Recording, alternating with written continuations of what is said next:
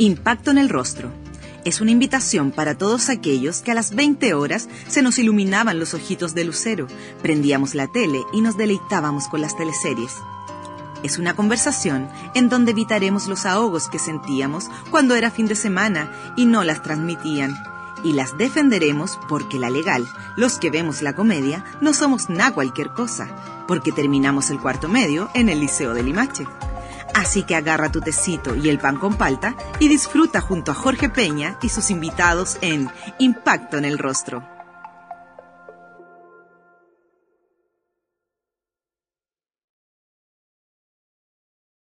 Le damos la bienvenida a todos nuestros auditores y agradecemos la compañía que nos brindan para hablar de nuestras queridas teleseries. Hoy estamos con un tremendo entrevistado, director emblemático de las producciones nacionales, fue parte de la denominada época de oro de las teleseries chilenas. Se caracterizó por descentralizar las producciones dramáticas a través de distintas regiones de nuestro país. Le damos la bienvenida a Vicente Sabatini. ¿Cómo estás, Vicente? ¿Cómo has podido llevar este confinamiento? Primero que nada, muchas gracias por la invitación. Eh, los saludo a todos cordialmente desde el confinamiento. Los impelo a respetar el confinamiento, a no salir de la casa, a cuidarse para que cuiden a los demás. Sobre todo ustedes, la generación más vulnerable. La, más de la mitad de los contagiados hoy día en Chile son menores de 40 años. Ustedes. Y son portadores y, transmisores del, del virus. Por lo tanto, eh, atinen. Bueno, el, el, confinamiento lo he ido leyendo y viendo series y trabajando. Estoy trabajando desde el, desde aquí también. Vamos a hablar entonces de, estas, eh, de esta época de las teleseries tan recordadas por el público y más allá del tremendo presupuesto que tenían estas grandes producciones, ¿qué elementos tenían estas teleseries, las de la época de oro, que las hicieron tan reconocidas y que hoy son recordadas con un tremendo cariño por parte del público? Mira, la diferencia, por cierto, no están los tremendos presupuestos. ¿eh? Eh, eso es un mito. Sí, eran de un tamaño y una envergadura que hoy día no se hacen, que son historias que tenían alrededor de 40 personajes a lo menos, y por lo tanto podían describir mundos y distintos mundos. Y viajábamos por Chile, por el alma de Chile, no solo por el territorio geográfico de Chile. Esas yo diría que son las grandes diferencias con hoy día, estructurales. De contenido, muchísimas. Yo diría que la gran clave de esas teleseries, bueno, no hay que olvidar el contexto. Eh, años 90, la vuelta a la democracia, la vuelta a la vida, después de 17 años de oscurantismo y de prohibición. Entonces se abrieron las ventanas, se abrieron las puertas y había que salir a mirar Chile, salir a filmar este país que había estado eh, prohibido tanto tiempo. Y el impulso natural que yo tuve fue ir a hacer eso, ir a acercar a la gente a realidades que estaban en nuestro propio país, a la cual la gente no tenía acceso. En ese tiempo el Internet era nada, comparado no había cable, eh, la televisión era el gran vehículo para conocer, para saber, para enterarse de lo que, de lo que iba las cosas fuera de la casa de uno y por lo tanto era un, lugar de reunión de la familia. Y en, y en ese lugar de reunión se instalaba la teleserie como convocadora, además, de la familia completa a ver, entretenerse, enterarse, educarse. Eso yo creo que es la gran clave de esa época. Vicente, el año 91 realizas Volver a empezar, una teleserie que tenía como protagonista a Margot, interpretada por Yael Unger, era una escritora que volvía a Chile luego de haber sido exiliada. ¿Cómo recuerdas haber enfrentado este tipo de temáticas inmediatamente después de la dictadura? Bueno, era, respondía, respondía a una cuestión más, bien nuestra, y, la reflexión después de la experiencia de la teleserie es que, es que la gente quería otra cosa en ese momento. Nosotros sentíamos, porque llevábamos 17 años presos a esa altura, o prisioneros, que era necesario hablar de cómo el país eh, quebrado, las familias quebradas, volvían a rehacerse y volvían a rehacerse bien, se restablecían vínculos que son eh, imperecederos, que son los amores y, la, y la sangre que tira mucho. Y lo que hicimos fue contar esto a través de una familia que había sido quebrada, que había quedado dividida, que luego se había distanciado por el golpe militar y por el exilio, y volvía a unirse. Que era lo que le había pasado a Chile entero. Pero la gente no quería eso en ese momento. A la teleserie no le fue bien. Nosotros hicimos de ahí un viaje por otro lado, que nos llevó a, la, a las teleseries que tú te estás acordando. En cine y en serie hemos visto, hemos podido ver un sinnúmero de trabajos que hablan de la dictadura militar. ¿Crees que las teleseries tienen una deuda con el tema? ¿Crees que hoy en día sí funcionaría quizás una teleserie que hablara sobre dictadura? No lo sé. Eh, creo que una buena historia va a funcionar siempre. Hay quizás un ejemplo que no es una teleserie, que es una serie, que es un gran ejemplo, una maravillosa producción que se llamó Los 80, que está inspirada en una serie española que se llamaba Cuéntame, que lo que hacía era recorrer los tiempos de la dictadura de Franco contados a través de la historia de una familia, de unos personajes, parte de una familia. Eh, los 80 hizo un poco eso. Revivió la época quizás más dura que recuerde la gente de la dictadura, porque junto con la represión se recuerdan años de estrechez económica feroz, donde costaba mucho vivir y sobrevivir. Y, y apeló a esa nostalgia y instaló una historia que terminó hablando de todo, de todo eso, digamos, y de la dictadura. Pero no sé, eh, creo, creo que una buena historia eh, va a conectarse con la gente, sea en el tiempo que sea.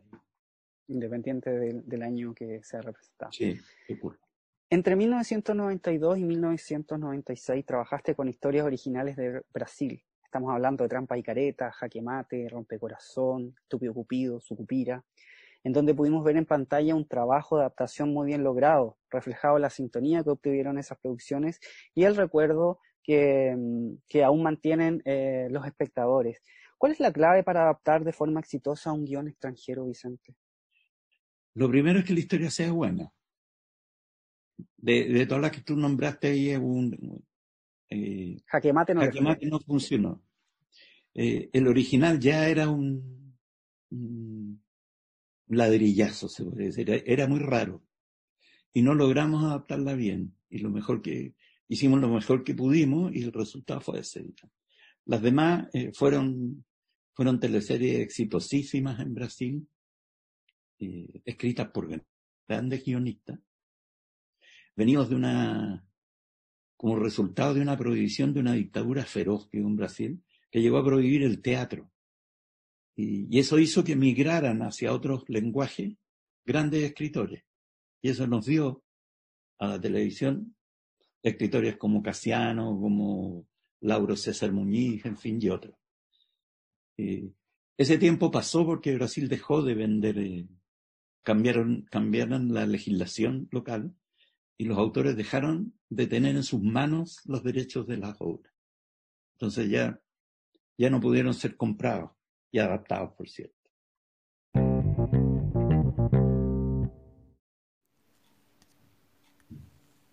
Siam Thai, lo mejor de la comida Thai, llega hasta tu casa en dos formatos.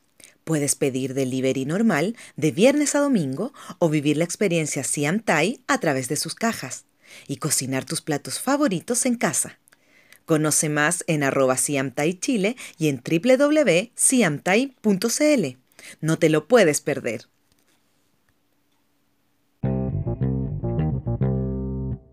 Eh, Sucupira para mí es una, es una cuestión personal, es una serie que dio Canal 13, que la sacaron del aire cuando se dieron cuenta de lo que se trataba. De repente la sacaron del aire. Y, y mi padre la vio, la veía religiosamente todos los días. Yo la vi algo. Y un poco como un homenaje a mi padre y a ese recuerdo, eh, propuse comprar eh, Sucupira y adaptarla, que hablaba como del, del, poder ligado a la, a la aristocracia y, la, y esas viejas maneras de hacer política, personalizado en ese alcalde de Sucupira. Vicente, ya había, te habías referido un poco a, a, las teleseries que fueron grabadas fuera de Santiago. En el año 96 el elenco se traslada a Zapallar para registrar Sucupira y en el 97 eh, se trasladan a la novena región para Oro Verde. Es el inicio de registro fuera de Santiago. ya lo comentabas un poco, pero me gustaría profundizar. ¿De dónde nace la necesidad de incluir a las regiones en las teleseries? Nace de, la necesidad de recorrer Chile, de lo que te decía al principio, de que se habían abierto las ventanas y las puertas y había que poner la cámara, girar la cámara hacia Chile, filmar Chile, país que no, que estaba prohibido y oculto, y además permitir a la gente que cumpliera la fantasía de viajar. El impulso nació como concretamente en torno a, Llorana, a la idea de hacer algo en la isla de Pascua. La isla de Pascua es un pedazo de territorio chileno que queda muy lejos de Chile, al cual el 99,999% de los chilenos no ha ido y nos parecía que era una, una manera de acercarnos. A mí me parecía que había que describir a aquellos chilenos que no siendo originalmente chilenos vivían en Chile y formaban parte de nuestra sociedad. De ahí mis recuerdos infantiles de los gitanos, a qué niño no le, no le decían antes, por lo menos en mi época, cuidado de los gitanos y del viejo el saco, cuidado de las gitanas que se roban niños. Entonces había como toda una, una fantasía en torno a eso. Y son chilenos que viven en Chile, son pueblos originarios, minoritarios, que forman parte de esta, de esta gran colección de, de etnias que somos Chile. Ahí están los, los gitanos, está Rapa están los mapuches, en fin, está viajar al sur, ir a Chiloé, todo eso. De ahí viene. El guionista José Ignacio Valenzuela, que ha tenido la oportunidad de escribir para cadenas internacionales, nos comentó a Impacto en el Rostro que las exigencias de estas cadenas apuntaban a contar historias universales sin embargo, la tendencia de Chile fue hace algunos años de contar historias más bien locales. Tú mencionabas a Llorana del año 98, en donde te hace un gran esfuerzo y se traslada a Rapa Nui. ¿Recuerdas haber sentido algún temor en relación a un contenido costumbrista? No, para nada, porque las historias que nosotros llevamos son historias universales. Eh, Llorana está basado en una, obra de la literatura universal, que es el Volpone, de Ben Jonson, un contemporáneo de Shakespeare, que es una gran historia. Y lo, que nosotros hicimos fue poner esa historia en un paisaje nuestro. No va a ser costumbrismo, sino meter esa historia ahí y obviamente eh, hablar del, de la etnia rabení, de sus costumbres, de su cultura, y, obviamente. O sea, los lugares y sus características, no solo geográficas, sino etnográficas, actúan en las historias. Lo mismo eh, Chiloé que está basado en, en elementos, en elementos del burgués gentilhombre, en, y, y principalmente en, en la firecilla domada del mismo Shakespeare, puesta en un escenario de, de, de magia y de tradiciones como Chile, que, que estaba conviviendo con la, con la nueva producción industrial, que era la, la ¿cómo se que era una mezcla muy bonita de modernismo con, esa es la manera como de, instalarse en, los lugares. Y obviamente los lugares y sus personajes actúan muy fuertemente sobre la historia, sobre el argumento. Esa es la manera. En 1999, el elenco se traslada a La Fiera, una historia que contaba con personajes genuinos, perdón, y con fines bastante nobles. Como en todas las teleseries, había una historia de amor protagónica, sin embargo, esta historia era bastante atípica porque la protagonista enfrentaba sus relaciones desde la negación. Como espectador nos mantuvimos con la duda si es que esta pareja se quedaba junta hasta la última escena, luego de más de 100 capítulos. Como director, ¿cómo recuerdas en particular esta historia de amor? ¿Y cuál crees tú que ha sido la evolución de las historias de romanticismo en las teleseries? A ver, eh, en particular esa historia de amor era muy particular porque era desde la negación y el conflicto esencial residía en su en su determinación absoluta de no ser gobernada por un hombre, después de la experiencia que ha tenido con el padre que tiene. Y eso está inspirado en, la estructura de la fierecilla domada de Shakespeare, que es una gran obra de teatro cuyo final es completamente distinto a, la fiera, porque en, la obra original de Shakespeare eh, finalmente resulta domada la, la fierecilla y se casa y todo. Es un final triste para las mujeres, me parece. Nos pareció, digamos, y hicimos nuestra versión. En todo caso, eh, siempre, siempre pensamos que nuestra historia iba a ser como fue. Y la evolución de la historia de amor, mira, hay de todo, de todo, y, hay tiempo todavía para más. Vicente del año 2001 realiza una teleserie en Humberstone. Eh, estamos hablando de Pampa Ilusión, en donde tú has mencionado en algunas entrevistas que es el, el mejor trabajo que realizaste en este periodo. ¿Qué significó hacer para ti Pampa Ilusión, trabajar en Humberstone? ¿Y qué significa para ti también haber realizado este tipo de trabajos que aborda temáticas tan actuales como son los problemas sociales, la discriminación y el clasismo? Mira, si yo eh, miro las teleseries que, hicimos, siempre aparece de eh, Pampa Ilusión como un, un punto importante, porque allí yo me propuse un, un objetivo personal, como autor, como director, que era hablarle a la gente de los orígenes de los partidos de izquierda de Chile y explicar un poco de dónde, de dónde venía eso, de dónde salió. Y hicimos esta recreación de, de Pampilusión, que hasta el nombre lo pusimos pensando en eso, en, el subtexto de eso es la utopía que el ser humano armó de un mundo más justo y más perfecto. Y sobre todo presentarlo en el tono de una historia que fuera masiva, muy entretenida, y que la gente la, viera con, mucho placer, sin sentirse que le estaban haciendo clase de nada. Y, lo logramos. O sea, finalmente pusimos ahí, hay, hay referentes de, de anarquistas de la época.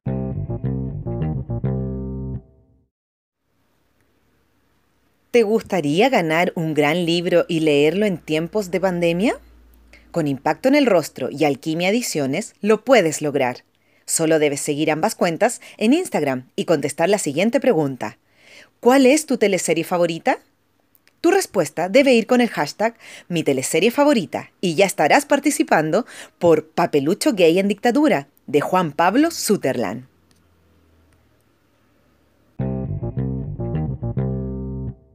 El ideario La Belén Azcárraga, está todo el ideario obrero de las, que, que comenzó a cuajarse en torno a las mancomunales, que eran sociedades de socorros mutuos de los obreros, primero de la Pampa y después de los puertos en, el norte.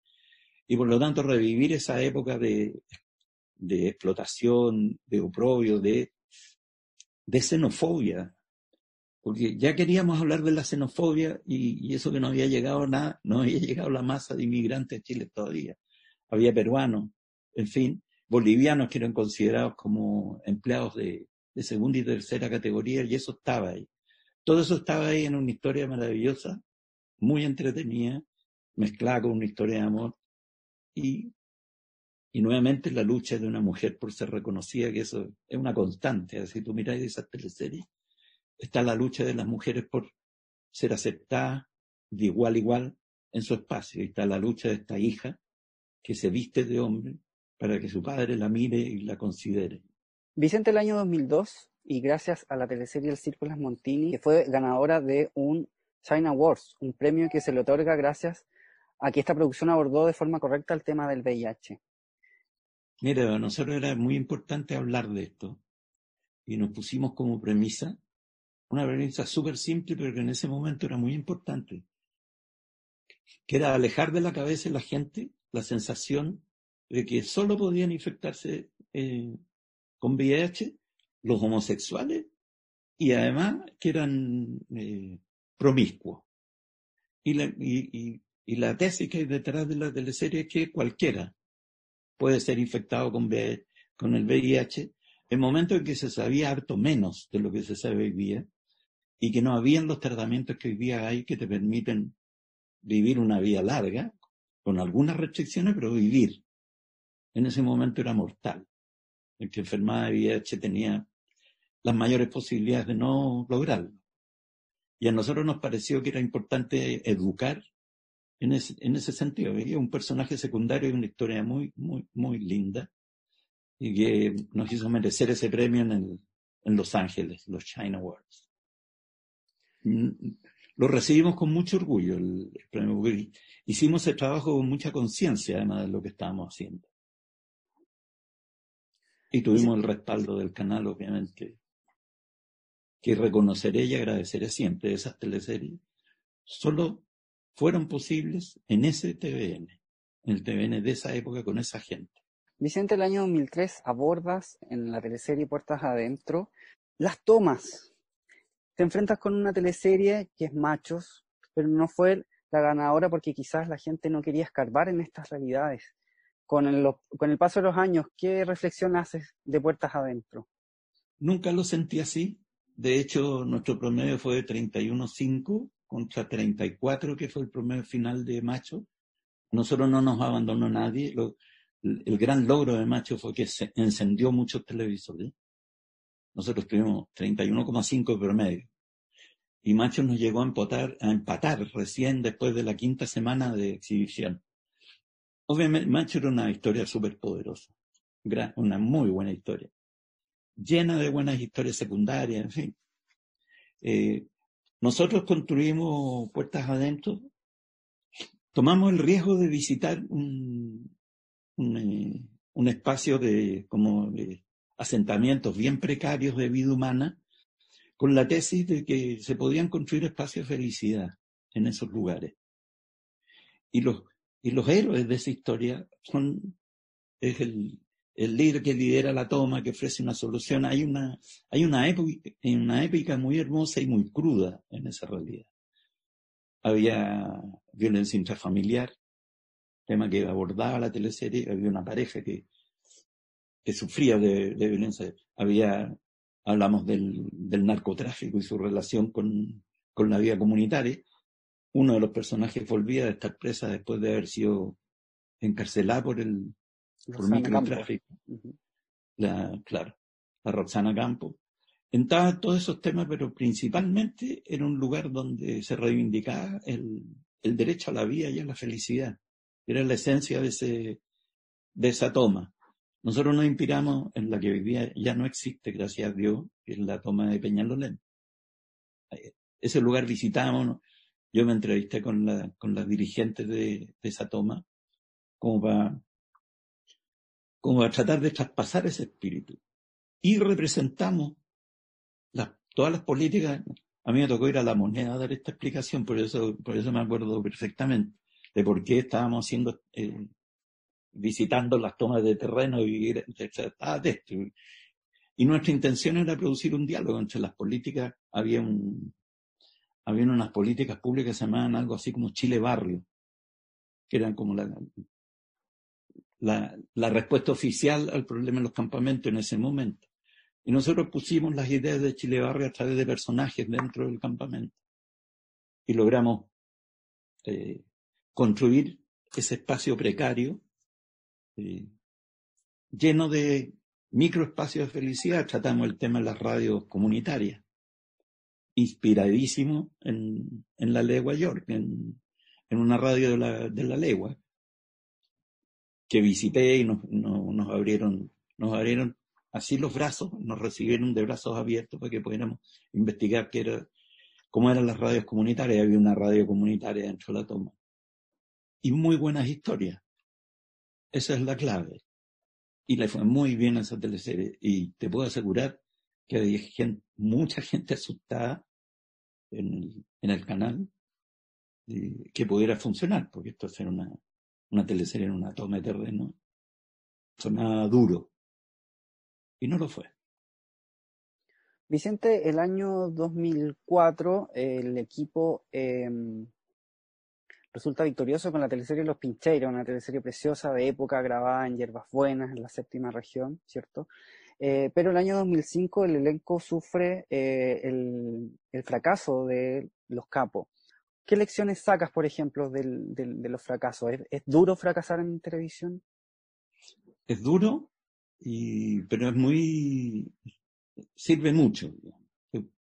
Eh, tengo muy claro qué pasó con Los Capos los errores que cometimos nosotros, que los cometimos, son decisiones que tomamos incluso antes de escribir la teleserie. Nosotros habíamos hecho Pampa Ilusión y que tenía cosas muy parecidas. Y por ahí empezó el problema. la, historia de este, de este señor, Ricci, que es un italiano que vendió y convenció a italianos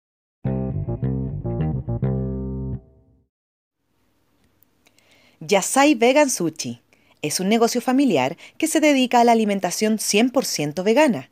Ubicados en La Reina, funciona como delivery en las comunas de Vitacura, Providencia, La Florida, Las Condes, La Reina, Peñalolén y Santiago Centro. Los puedes encontrar en yasai.cl y en el Instagram arroba yasai. Si tienes dudas o deseas hacer algún pedido, lo puedes hacer al WhatsApp más 569 41 39 1563.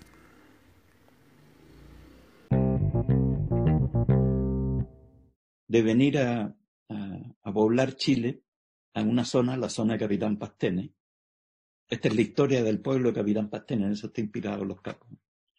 Y, y vino, primero los engañó Segundo, se, se, autodeclaró, eh, no me acuerdo exactamente el título, no quiero decirlo para no, para no equivocarme, pero algo así como el príncipe de la Araucanía.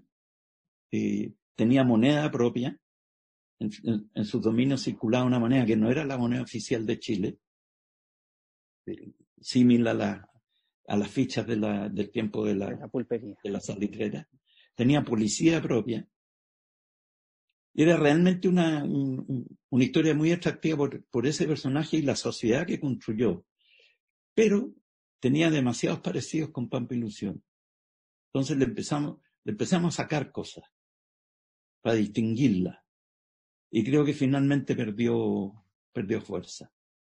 Era, era, era muy buena historia, pero obviamente perdió fuerza. Y lo otro es que dimos un paso en falso con el idioma. Eh, era demasiado, eh, era como alguien, alguien dijo en esa época, analistas, nos dijeron, digamos, lo que ustedes hicieron fue sacar a la gente al pizarrón. Y la gente no quiere salir al pizarrón, quiere entretenerse, que ser seducida por una linda historia. Y fue una bella producción, eh, muy costosa, pero yo diría que esos son los dos grandes errores. El tema de las historias que, que le sacamos elementos que la debilitaron mucho, y la barrera del idioma, que habíamos usado ya en, por los Rapanui y todo, tú te acordarás. En romané. En romané también. Vicente, si pudiera viajar en el tiempo, si existiera una máquina del tiempo, podrías ir como a, a estos periodos donde los, los presupuestos eran bastante más elevados que los de hoy. ¿Dónde te gustaría grabar una nueva historia? ¿O dónde quedó, te quedó en el tintero ¿Qué, lugar te gustaría haber retratado? Mira, no, a mí me habría gustado y nos invitaron a, Punta Arena. Nosotros fuimos invitados más por Lenap, que nos llevó al, a su proyecto de, de, perforaciones en mar adentro, que es de una belleza eh, impresionante y, bueno, y de Punta Arena a, a Natales. Y recorrimos todo eso con, con, la idea de hacer una historia. A mí me gustaría hacer una historia ahí. Ese, hay, unos, hay personajes espectaculares en el mundo de la, de la estancia, todavía, a pesar de la, de la modernidad. Y historias muy bellas. Ese es un lugar que me habría gustado y no se pudo, porque el, el clima en verano, cuando hay luz, cuando hay suficiente luz, eh, tiene el problema del viento. El viento es de tal envergadura que no permite ni conversar. Si tú estás al aire libre, tú no te juntáis con alguien ahí en la esquina a conversar por el viento. Y en invierno, que hay menos viento, la luz se acaba a las 4 de la tarde y amanece a las 9 de la mañana. Esos factores hicieron que fuera... Y grabar en la, bueno, en, en, en las torres de perforación era un, una odisea. Había que trasladarse en helicóptero, era, era muy riesgoso todo. Tú estás eh, en Canal 13 trabajando una nueva teleserie nocturna. ¿En qué etapa se encuentra esta teleserie? ¿Están... Se está escribiendo, estamos en, en, etapa de escritura y corrección de guiones, de diseño de escenográficos, de búsqueda de locaciones. En esa etapa estamos. Eh, con un futuro algo incierto, me imagino, ¿no? Incierto respecto a la fecha, porque está incierto todo. Y, pero respecto a la fecha, de hecho, la teleserie que va antes que, que esta, eh, tuvo que suspender sus grabaciones, estuvieron grabando hasta, hasta que se declaró, decretó cuarentena en Santiago. Habían vuelto a grabar. Y por lo tanto está todo bastante pendiente. Que es un thriller. Ya. Está Álvaro Rudolfi también. ¿Ah? Está Álvaro Rudolfi también. Está Álvaro. Sí. Que puta, encuentro una bellísima, una bellísima noticia que haya llegado Álvaro Paz. Vicente, para terminar, me gustaría pedirte algún mensaje para todo el, todo el público que eh, sigue viendo teleseries y para también los nostálgicos que pueden ver tus teleseries por YouTube, por el canal de YouTube de TVN. ¿Qué le dirías tú al público que te sigue hace tantos años y que aún sigue comentando trabajos que han realizado hace 20 años? Eh, ¿Cierto? ¿Qué, ¿Qué te gustaría decirle a todo el público que consume ficción televisión? A mí me emociona es eh, constatar la cantidad de gente de son actuales, gente joven, que probablemente por influencia de sus padres o madres están viendo por YouTube las teleseries. Estoy completamente sorprendido de la cantidad de gente que las ve. Obviamente no tienen, no tiene, no tienen el impacto que, que tuvieron en su época, no podrían, pero habla de, que son, siguen siendo historias universales, que no pierden vigencia porque son de la esencia del ser humano, y esas historias volverán a ocurrir una y mil y mil quinientas veces. Están completamente ligadas a, a las cuestiones más, más centrales del ser humano, a sus emociones más profundas. Impacto en el rostro es una invitación para todos aquellos que a las 20 horas se nos iluminaban los ojitos de lucero, prendíamos la tele y nos deleitábamos con las teleseries. Es una conversación en donde evitaremos los ahogos que sentíamos cuando era fin de semana y no las transmitían. Y las defenderemos porque la legal, los que vemos la comedia, no somos nada cualquier cosa, porque terminamos el cuarto medio en el Liceo de Limache. Así que agarra tu tecito y el pan con palta y disfruta junto a Jorge Peña y sus invitados en Impacto en el Rostro.